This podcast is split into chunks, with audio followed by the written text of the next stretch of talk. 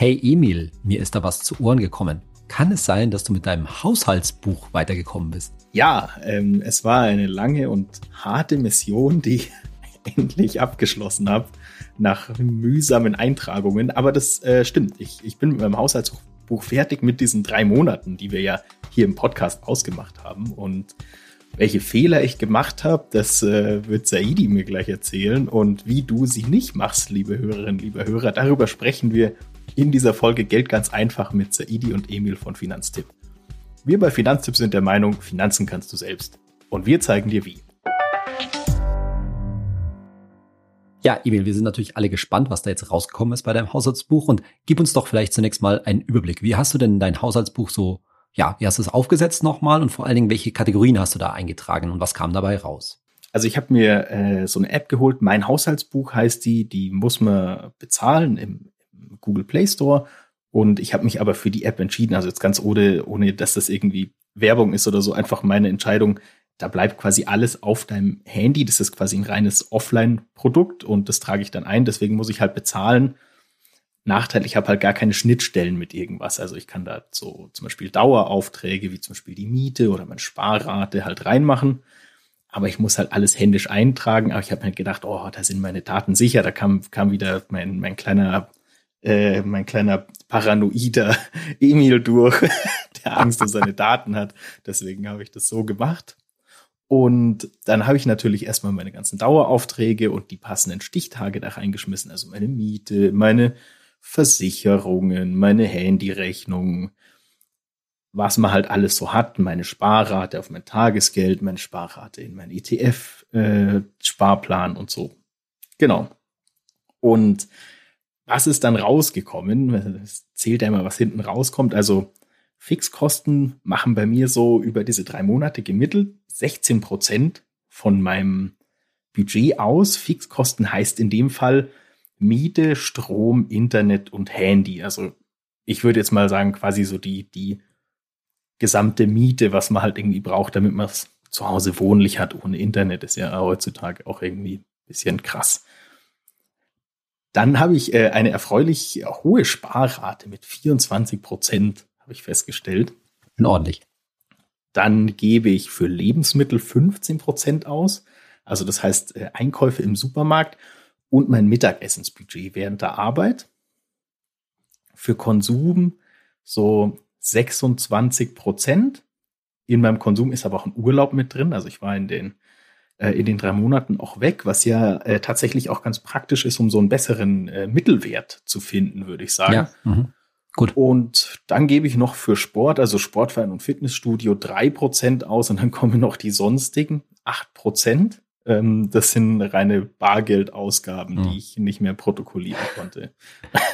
Das sieht man natürlich, ich glaube, du wirst wahrscheinlich auch äh, das, dem zustimmen, oder? Was das Problem mit dem Bargeld ist. Es war wahrscheinlich ziemlich mühsam mit dem App jetzt sozusagen jede 3,99 Euro, die du irgendwo an einem Kiosk zahlst, äh, immer einzutragen und deswegen hast du das Bargeld letztendlich nicht ähm, ja, äh, nicht ge getrackt. Absolut. Also bei mir ist das Ding, ich hasse Kassenzettel. Die fliegen ja immer dann irgendwo rum, dann musst du die irgendwo aufbewahren oder so.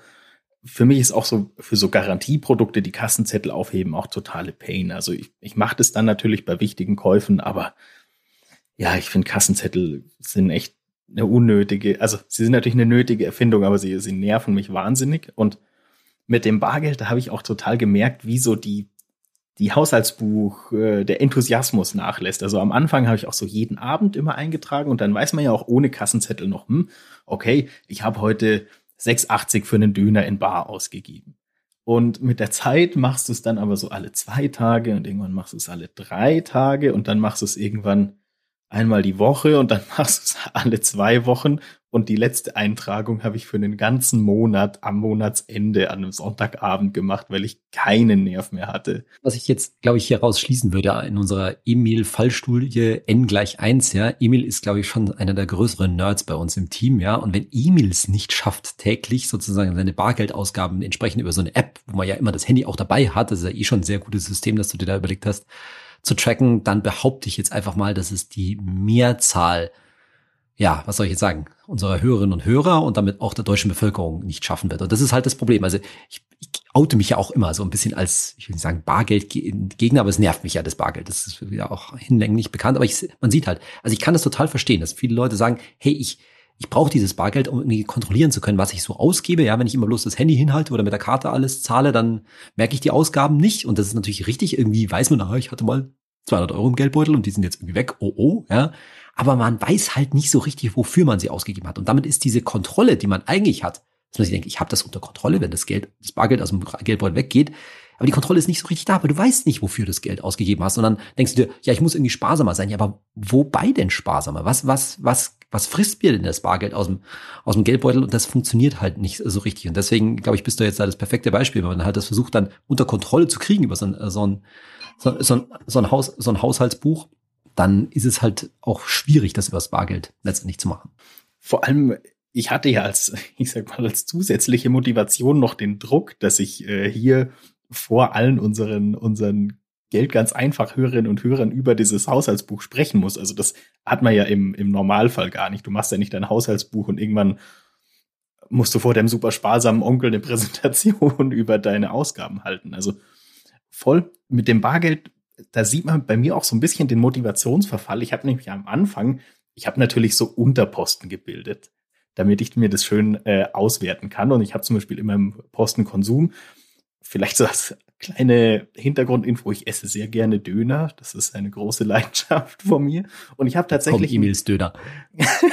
ich habe tatsächlich einen Posten gebildet in Konsum, der Döner heißt. Ähm, und in diesen, in diesen drei Monaten habe ich quasi 0,5 Prozent meiner Einnahmen für Döner, äh, meine Ausgaben sind für Döner draufgegangen. Und das ist wahrscheinlich radikal unterschätzt jetzt, oder? Weil es eigentlich wirklich viel mehr waren, das 0,5 Prozent.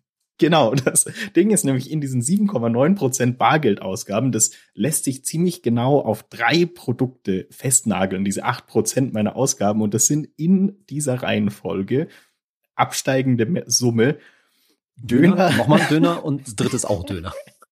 Döner, Eis oder Eisbecher und kalte Getränke. Das sind, sind nämlich auch die klassischen drei äh, Dinge, an denen man oft nicht mit Karte zahlen kann, würde ich sagen, ist tatsächlich ähm, Dönerladen, mhm. Eisdiele und äh, manche Bars oder Kneipen. Ja. Also äh, du willst sagen, eigentlich in Wirklichkeit sind es nicht 0,5, sondern wahrscheinlich eher 5 Prozent von deinem Einkommen, das du für Döner äh, so für Döner ausgibst. Aber ich denke ja, ja. Ja.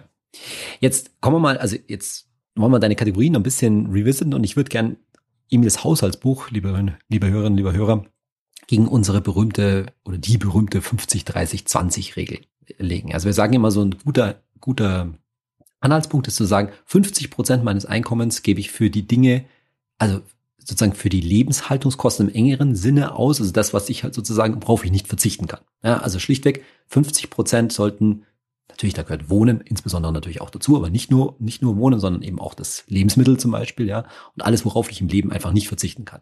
30 Prozent ist das, was Emil jetzt tatsächlich Konsum genannt hat. Also wir würden da eher sagen, ein bisschen Freizeitausgaben, also was du dir halt gönnst, worauf du aber im schlimmsten Fall auch verzichten könntest. Und 20 Prozent sollte sparen sein. Jetzt machen wir es rückwärts. Ne? Emil, du hast gesagt, du hast 24 Prozent äh, Sparquote. Da hast du aber, glaube ich, einen ETF-Sparplan und das, was du aufs Tagesgeld zurücklegst, zusammengerechnet, richtig? Genau, genau. Also mein, mein äh, Notgroschen ist quasi schon abgedeckt und ich spare nach der in der 80-20-Aufteilung, also 80 Prozent ETF, 20 Prozent Tagesgeldkonto monatlich Geld weg.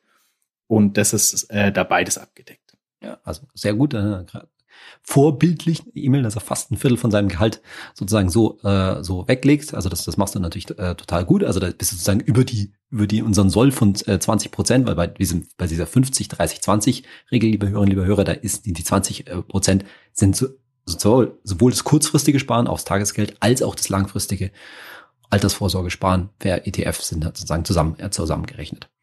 Aber jetzt wollen wir uns mal die Kategorien von E-Mail anschauen, wie die sich jetzt auf diese 50 und die 30 äh, verteilen. Du hast jetzt zum ersten Mal gesagt, 16 Prozent Fixkosten, das war jetzt, glaube ich, Miete, Internet, Strom und diese, diese ganze Geschichten. Das würde natürlich definitiv unter die 50 Prozent fallen, aber das ist ja das, was sozusagen jeden Monat fix von deinem Konto automatisch weggeht. Und die Frage ist, äh, ist natürlich, dann hast du gesagt, glaube ich, äh, 15 Prozent Lebensmittel, glaube ich, da würde man jetzt auch, das ist, kommt definitiv auch unter die Fixkosten oder die 50 Prozent drunter, ja, dann sind wir bei 16 plus 15, dann sind wir bei 31, äh, 31 Prozent. Aber jetzt wird es natürlich irgendwie interessant, was du da unter Konsum noch ein bisschen ähm, gefasst hast. Konsum war ja relativ, in Anführungszeichen, relativ viel, bei, bei dir 26 Prozent. Sind das jetzt aus deiner Sicht alles Ausgaben, die, die du, auf die du auch verzichten könntest? Oder würde da auch der, der Döner jetzt drunter fallen, der aber ja letztendlich auch, naja, notwendige Lebenserhaltung irgendwie ist für dich? Das ist, das ist tatsächlich eine gute Frage, vor allem weil man ja beim Döner dann auch wieder sehen muss. Also zum Beispiel, wenn man jetzt abends einen Döner isst, dann spart man sich ja viel Lebenszeit mit Kochen und auch Einkäufe. Also man hat da ja schon so ein Konkurrenzverhältnis. Das ist aber, finde ich, auch wieder schwierig gegenzurechnen. Also ist jetzt zum Beispiel ein Drittel von meinem Döner, ähm, ist das quasi die 50 Prozent und sind jetzt zwei Drittel von dem Döner irgendwie Freizeitausgabe. Also sehe ich voll, ist, ist halt irgendwie, ähm, ist schwer zu trennen. Deswegen habe ich mir gedacht, im Zweifelsfall könnte ich wahrscheinlich auf ihn verzichten. Es wäre ein hartes Schicksal, aber ich meine, manchmal gibt es harte Einschnitte im Leben.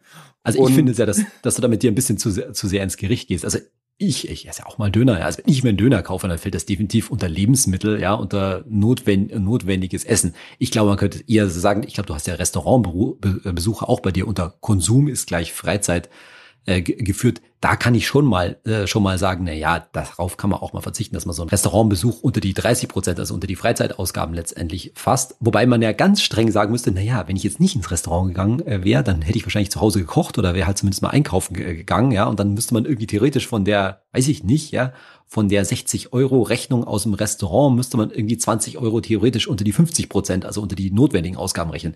Aber da, da sieht man halt so diese Unschärfen, die so ein Haushaltsbuch natürlich, also da ist E-Mail bestimmt gar kein Sonderfall äh, produziert. Und man muss halt ein bisschen pragmatisch damit umgehen, ja, zu sagen, na ja, also so kleine Restaurantbesuche, die letztendlich nur ein Kochen zu Hause ersetzen, die kann man, sollte man wahrscheinlich dann auch eher unter die notwendigen Ausgaben fällen. Dagegen, wenn man halt schön am Abend groß essen geht, ja, die Geschichte, das würde man vielleicht dann eher auch mal, so äh, mach's ich zumindest gedanklich, unter die Freizeitausgaben fassen. Das heißt, aber wir sind ja eigentlich bei meinem, ich sag mal, bei meinem Konsum Posten, jetzt sind wir, haben wir schon 31 von meinen 50 Prozent aufgebraucht. Aber eigentlich sind wir wahrscheinlich in einem minimalen Bereich, den wir in meine 50 überführen können, würde ich jetzt mal ja, sagen. Genau, also was man daran schon sieht, ist, dass E-Mail natürlich schon würde ich sagen, bist schon ziemlich sparsamer, ja. Also wir versuchen jetzt irgendwie auf diese 50 Prozent sozusagen zu kommen und schaffen es schaffen es nicht. Und das erklärt natürlich auch deine ziemlich hohe Sparquote mit 24 Prozent, dass du da letztendlich nicht so viel Ausgaben hast. Und glaube, das müssen wir auch an der Stelle revealen. Ich sehe es jetzt gerade an, an dem Screenshot, den Emil mir äh, geteilt hat. Du hast nur einen Mietanteil von 10 Prozent. Und das, glaube ich, kommt ja daher, dass, äh, dass du mit deine Lebensgefährtin ziemlich, also dass ihr euch da die Kosten sehr gut teilen könnt. Ja, genau. Also wir, wir, können, wir teilen uns das und ich wohne auch sehr, sehr günstig. Also ich bin da in einer, jetzt sage ich mal für Deutschland absolut, in einer absoluten Ausnahmesituation im positiven Sinne, was glaube ich ähm, sehr, sehr selten ist. Was bei mir dann noch dazu kommt, würde ich sagen, also wir haben jetzt 31 von meinen 50 Prozent schon verbraucht. Ich würde da meine, ich habe es mal Transportkosten genannt, mit reinrechnen. Also ich habe zum Beispiel 0,5 Prozent ähm, Ausgaben für die Bahn ist jetzt bei mir auch ein Sonderfall, weil ich äh, als Gehaltsextra von Finanztipp ein Deutschland-Ticket bekomme, äh, was natürlich meine Kosten krass gesenkt hat. Und ähm, was aber bei mir wiederum Vorteil bei der Berechnung ist, also ich habe dann 1,7 Prozent zum Beispiel, also knapp zwei Prozent gehen fürs äh, Tanken und Parken drauf. Ich habe Parkgebühren da auch mal rein. Und ich hatte noch mit fünf Prozent einen größeren äh, Service beim Auto drin. Ich fahre aber auch so ein Minimum äh, Auto, also das ist jetzt auch keine, das ist jetzt irgendwie kein, kein Freizeitobjekt bei mir oder so. Aber wenn wir jetzt sagen, wir hatten davor 31 Prozent, dann nehmen wir vielleicht noch vier Prozent von meinem Konsumspaß in diese Fixkosten mit rein, dann wären wir bei 35, dann haben wir jetzt noch sieben Prozent für den Transport, dann wären wir jetzt bei 42. Jetzt hast du aber schon sehr streng gerechnet, oder? Weil die, meine Gegenfrage wäre jetzt gewesen, du hast ja gesagt, in den drei Monaten war auch ein Urlaub drin. ist gut, weil so, so Sonderausgaben in Anführungszeichen, die sollte man ja auch in so einem Haushaltsbuch natürlich auch mit, äh, mitführen. Jetzt wäre natürlich gleich meine Gegenfrage, wie seid ihr den Urlaub gefahren und wie hast du die Kosten für das in Urlaub fahren? Also seid ihr mit dem Auto gefahren und hast du das damit, wo hast du das mit eingerechnet? Ja, wir sind äh, mit dem Auto gefahren und ich habe äh, die Tankkosten für den Urlaub in die Autokosten mit reingeschlagen, also in mhm. meine Fixkosten. Mhm. Aber die Fahrtkosten für den Urlaub haben wir uns 50-50 geteilt. Also ja, gut. Mhm. Genau, man, man kommt dann wieder in so ein in so ein genau. schwieriges. Äh, das ist so, ähnlich. Das ist so ja. ähnlich wie mit dem Restaurantbesuch, ja, oder mit dem mit dem Döner. Ne? Also du rechnest irgendwie die Autokosten in einem, oder Transportkosten in einer eigenen Kategorie ja, und stellst eigentlich, wenn man sich anfragt, und das ist natürlich auch dieses ganze Thema Auto, das ist ja schon ein großer Posten, ja. Ein Teil vom Auto ist natürlich schon irgendwie gehört unter die 50 Prozent, gehört unter die Lebenshaltungskosten, weil du, du wohnst ja auch jetzt nicht so äh, großstadtnah, sage ich jetzt einfach mal, bei euch da draußen, so darf ich das mal sagen, ist wahrscheinlich ein Auto schon relativ wichtig und wird nicht alles ohne Auto, äh, ohne Auto gehen. Ne? Und dann bist du irgendwie so, dann hast du eine Rechnung von, äh, von, der, von der Werkstatt, eine größere, ja, wie, jetzt musst du das theoretisch aufteilen. Jetzt musst du irgendwie sagen, so, okay, so und so viel von der, von der Rechnung ist eigentlich fixe Lebenskosten, weil ohne das Auto wird es ja nicht gehen. Und andere Teile ist aber eigentlich dann Freizeitausgabe, weil wir natürlich mit dem Auto auch in Urlaub, äh, Urlaub fahren. Ja? Und da kommst du irgendwie in totale äh, wo wir jetzt auch, da gibt's auch, also liebe Hörerinnen, liebe Hörer, nicht, dass du denkst, ja, wie soll ich es denn jetzt machen? Da gibt's auch keine beste Lösung. Ja, es geht nur um den, um das Bewusstsein zu schaffen, dass gerade bei so einer Kategorie, großen Kategorie Auto, kleine Kategorie Restaurantbesuch, hast du immer diese Vermischung drin. Naja, ein Teil davon könntest du darauf könntest du nicht verzichten, weil du musst essen, andererseits musst du auch irgendwo mal hinfahren. Aber auf einen Teil könntest du halt auch verzichten, weil du musst nicht in teuren Restaurant essen und du musst auch nicht unbedingt, unbedingt in Urlaub fahren. Ja, das würden wahrscheinlich auch schon manche Leute unterschiedlich sehen. Das ist super schwierig. Und also bei mir, ich habe jetzt tatsächlich, ich würde mein Auto äh, komplett zu den zu den Fixkosten rechnen, weil ich, also, ne, liebe Hörerinnen, liebe Hörer, ich fahre ein VW ab. Also ich würde mal sagen, ich fahre ein relatives Minimum an Auto. Das darf ähm, ich mal so sagen. Das, also wenn ich jetzt, keine Ahnung, wenn ich jetzt einen Sportwagen fahren würde, würde ich mir denken, so, okay, jetzt, hm. davon muss ich irgendwie einen Teil in mein Freizeitbudget einrechnen. Aber bei dem Auto, und das Ding ist halt tatsächlich, das vielleicht so ein, so ein kleiner Einblick in mein Leben. Ich muss tatsächlich, ähm, weil die Busverbindung so umständlich wäre, zum Bahnhof im Auto fahren in der Regel. Also ich, ich bin auch ein bisschen auf dieses Auto angewiesen. Und, aber es ist, es ist super schwierig. Also es war auch für mich gar nicht so, so einfach, diese Kategorien zu bilden. Jetzt jenseits von dem ganzen Eintragungskram. Da muss ich aber wiederum im Positiven sagen, den Spaß hat man ja auch eher am Anfang, wenn man so dieses ganze Setup für das Haushaltsbuch macht. Und da ist der Enthusiasmus schon noch höher. Also bei, bei mir war schon, schon, ich habe da schon stark abgebaut, wie es, glaube ich, bei, bei so Projekten äh, generell ist, die man sich so vornimmt. Aber äh, da war dann der Enthusiasmus irgendwie schon noch da, dass, dass man das auch macht. Aber es ist wirklich, also ich ich bin da ganz bei dir. Es ist irgendwie ganz schwer, so vor sich selber die, die Ausgaben richtig ähm, zu, zu kategorisieren. Und was ich jedem echt nur mitgeben kann, ist einfach die, also wenn man diese Sachen protokolliert, was ich rückblickend anders machen würde, ist, dass ich von Anfang an nur die Bargeldausgaben sofort tracken würde und alles andere an einem Tag am Monatsende, wo du dann dann kannst du dein Online-Banking durchgehen und deine Kreditkartenabrechnung und deinen PayPal-Account. Und klar, man hat dann immer so diese Momente. Ich habe ich hab mir einmal, ich habe mir einmal, habe ich mir bei, äh, habe ich was gekauft bei Decathlon, glaube ich, diesem großen Sportartikelhändler. Und die nutzen halt irgend so einen Zahlungsdienstleister, der einen ganz anderen Namen hat als die Firma. Und dann schaue ich am Ende des Monats auf mein, auf mein, auf meinen Auszug und denke mir so, hä, wer ist denn diese komische Firma? Das habe ich noch nie gehört, habe ich nie was gekauft. Dann musst du dich da erst durch diesen riesigen, kleingedruckten Schriebsel durchklicken, bis du dann irgendwo siehst, ah, okay, Decathlon-Ding und dann äh, ist es wieder da, was du da gekauft hast. Aber ich glaube, so ist es tatsächlich ganz gut praktikabel, wenn man sagt, ich mache nur die Bargeldausgaben zeitnah und den Rest mache ich eben an so einem Monatsstichtag, wo ich dann quasi irgendwie eine, ja, man muss eigentlich nur eine Dreiviertelstunde opfern, das ist, ist schon okay. Oder man kann mal die Halbzeit von einem langweiligen Fußballspiel, das man sich irgendwie besser vorgestellt hat, dann einfach mit sowas verbringen. Also das ist, äh, ist schon machbar und das würde ich, rückblickend würde ich so rummachen, muss ich sagen. Wir bei Finanzen wollen ja auch immer für dich, liebe Hörerinnen, liebe Hörer, Geld einfach machen und das sieht man halt, dass es an der Stelle mit dem Haushaltsbuch nicht so einfach ist, aber was man an E-Mails selbst versucht oder naja, Versuch ist es ja gar nicht, ne? Äh, Selbstanwendung äh, sehen kann, ist, also schon immer total sinnvoll, dass du diese Kategorie gebildet hast, ne, zwischen Transport und Konsum und Lebensmittel, weil letztendlich ist dann unsere 50-30-20-Regel halt vor allen Dingen erstmal ein Anhaltspunkt, ja, kommst du da irgendwie hin? Und der wichtigste, also für dafür festzustellen, hey, passt mit deinen Finanzen das grundsätzlich eigentlich, ist natürlich die 20 äh, Prozent Kategorie, mit anderen Worten die Sparquote, weil die sagt halt schon relativ viel darüber aus, was du sonst so mit deinem Geld an, anfängst. Da hat jetzt Emil mit seinen 24 Prozent überhaupt kein ähm, überhaupt kein Problem. Aber wenn jetzt jemand anders feststellen würde, oh, ich liege bei meiner Sparquote irgendwie nur sagen wir dramatisch, ja, nur bei zehn Prozent, ja, dann geht's schon darum, sich genau in diese Kategorien rein zu, äh, zu fuchsen und sich zu fragen, oh, ja, aber stelle ich fest, ja, da gebe ich halt jetzt, was du gesagt hast, Konsum ziemlich viel aus. Ne? Wenn das jetzt irgendwie 40 oder 50 Prozent vom Einkommen sind, dann muss man halt ein bisschen genauer reinfuchsen und sich genau bei solchen Fragen, Sachen fragen. Das wäre jetzt bei mir der Fall. Mussten diese ganzen Restaurantbesuche eigentlich sein oder kann man das auch günstiger, günstiger äh, hin, hinkriegen?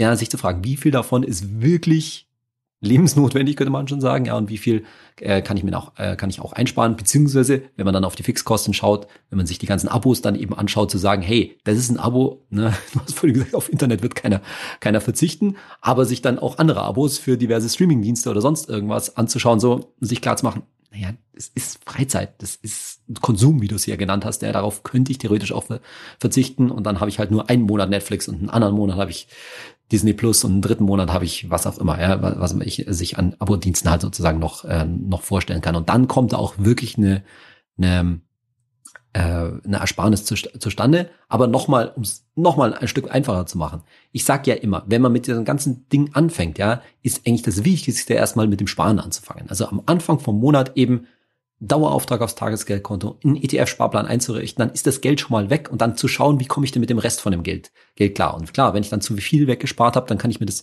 vor allem vom Tagesgeld jederzeit wieder zurückholen.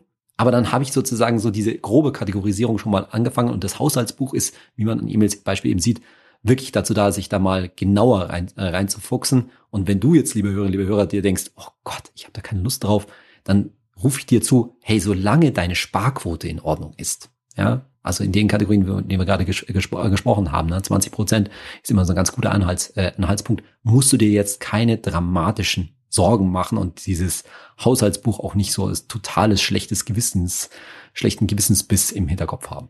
Das ist bei mir tatsächlich auch. Also das war jetzt nicht äh, das, das große Leiden, das ich dadurch lebt habe. Das, das ist schon machbar und das macht am Anfang auch Spaß. Irgendwann braucht man halt, irgendwann hört der Spaß auf, auf und man ne? braucht Disziplin. Ne? Aber das ist für mich auch total cool. Und für mich war zum Beispiel ein positiver Effekt. Ich habe dann gesehen, hey, ich habe auch, also ich wusste auch, dass ich eine okaye Sparrate habe. Ich hätte jetzt nicht gedacht, dass es 24 Prozent sind. Ich hätte es auf die 20 Prozent geschätzt. Und ich habe aber sogar entdeckt, dass ich jetzt rein von der Buchführung her meine Sparrate sogar noch erhöhen kann, was ich danach auch gemacht habe. Oh, also gut. das hat, kann total coole ähm, Konsequenzen haben. Und man denkt halt auch noch mal über manche Ausgaben ein bisschen mehr nach. Bei mir ist zum Beispiel so, bei mir gehen so knapp zwei Prozent von meinem Budget fürs Fitnessstudio drauf.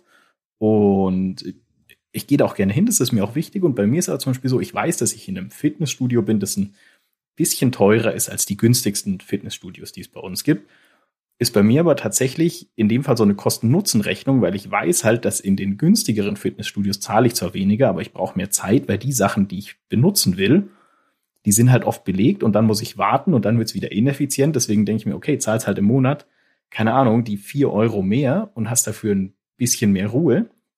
Und sowas, also ich bin eigentlich, habe ein gut, ein besseres Verhältnis zu meinen Ausgaben bekommen und habe halt entdeckt, dass ich noch mehr sparen kann. Also für mich war es eigentlich so retrospektiv, klar, das war jetzt schon anstrengend, aber es ist eigentlich eine positive Erfahrung. Kann ich auch eigentlich nur empfehlen. Super. Aber damit sind wir auch am Ende mit meinem Haushaltsbuch und ich am Ende mit meiner Haushaltsbuchdisziplin. Bin auch ganz froh. Und deinem finanziellen Striptease, den du hier hingelegt hast. ja. Aber wir haben ja noch äh, die Fragen unserer Hörerinnen und Hörer. Und da ist die erste von äh, Tata 1. Bleibt ihr weiter unabhängig? Wow, das ist mal die direkte Frage und da gibt es auch eine direkte Antwort von mir. Ja, bleiben wir. Und das ist auch nicht eine Entscheidung von mir oder vom Rest der Geschäftsführung von Finanztipp, sondern das kann sich gar nicht ändern, denn Finanztipp ist Teil der Finanztipp Stiftung und diese Stiftung hat eine Satzung, die sagt, dass die Finanztipp Stiftung, also die, die also Finanztipp GmbH, um es genauer gesagt, ist hundertprozentige Tochter dieser Stiftung, ja, und die gesamte Stiftung ist unwiderruflich, unwiderruflich darauf festgelegt, die Finanzbildung in Deutschland, also gemeinnützig voranzubleiben. Und damit ist immer klar, dass Finanztipp weiter gemeinnützig arbeiten wird und Teil dieser Gemeinnützigkeit ist natürlich, dass wir unabhängig unsere Empfehlungen, unsere Finanztipps arbeiten und uns davon nie dafür bezahlen lassen werden. Also es kann nie ein Unternehmen zu uns kommen und uns einen beliebigen Geldbetrag auf den Tisch legen und sagen, jo, dafür kaufe ich mir jetzt eine Finanzempfehlung. Das ist nicht möglich. Und dann haben wir noch eine Frage von Gunther Strunter. Hey Saidi, wann nachhaltige Europa-ETFs? Ah, okay, das ist natürlich schon insofern eine spezielle Frage, weil eigentlich zerfällt sie in zwei Teile. Ich gehe mal zuerst auf den Teil Europa-ETFs ein und dann auf den Teil nachhaltig. Also tatsächlich, das wissen wahrscheinlich viele gar nicht, empfehlen wir auch Europa-ETFs. Und zwar für diejenigen, die sagen, mir ist es einfach unheimlich, dass in den Welt-ETFs so ein hoher Amerika-Anteil drin ist. Ne? Da gibt es dann doch so eine gewisse Verbundenheit zum eigenen Kontinent und da spricht auch nichts dagegen, jetzt zu sagen, bitte nicht das ganze Geld in den Europa-ETF, aber sozusagen ein Europa-ETF als Ergänzung zu einem Welt-ETF zu nehmen. Ich sage jetzt einfach mal mit vielleicht 25 Prozent oder sowas in der Richtung, um den Europa-Anteil in, ähm, im Portfolio zu er erhöhen. Übrigens, die Europa-ETFs, also kann man, kann man auch gerne einen Link in Show Notes machen, die sind übrigens nicht auf den bekannten Eurostox 50, weil der nur 50 Aktien äh, äh, umfasst, sondern zum Beispiel auf einen MSCI Europe oder auf andere Europa-Indizes, die deutlich mehr Aktien, europäische Aktien enthalten und dadurch breiter gestreut sind.